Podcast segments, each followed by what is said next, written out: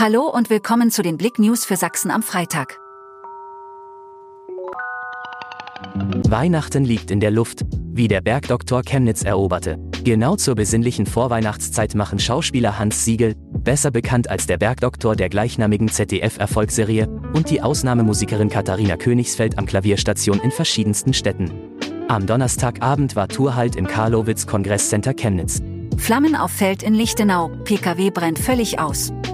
Am frühen Freitagmorgen gegen 1 Uhr ereignete sich im Lichtenauer Ortsteil Merzdorf ein Brand, bei dem ein auf einem Feld stehender Pkw vollständig ausbrannte.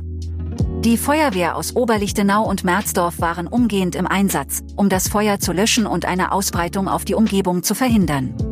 Herzlich, tierisch, witzig. Wie Krähe Gunnar und Tierretterin Birgit das Internet erobern.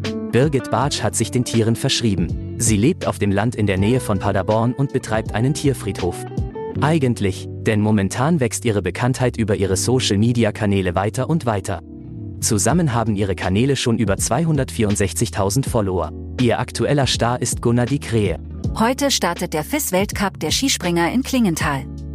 Die Klingenthaler stehen in den Startlöchern. Bis Mittag verleiht man der Anlage in der Vogtland Arena den letzten Schliff und dann kann der starten. Der FIS-Weltcup der Skispringer.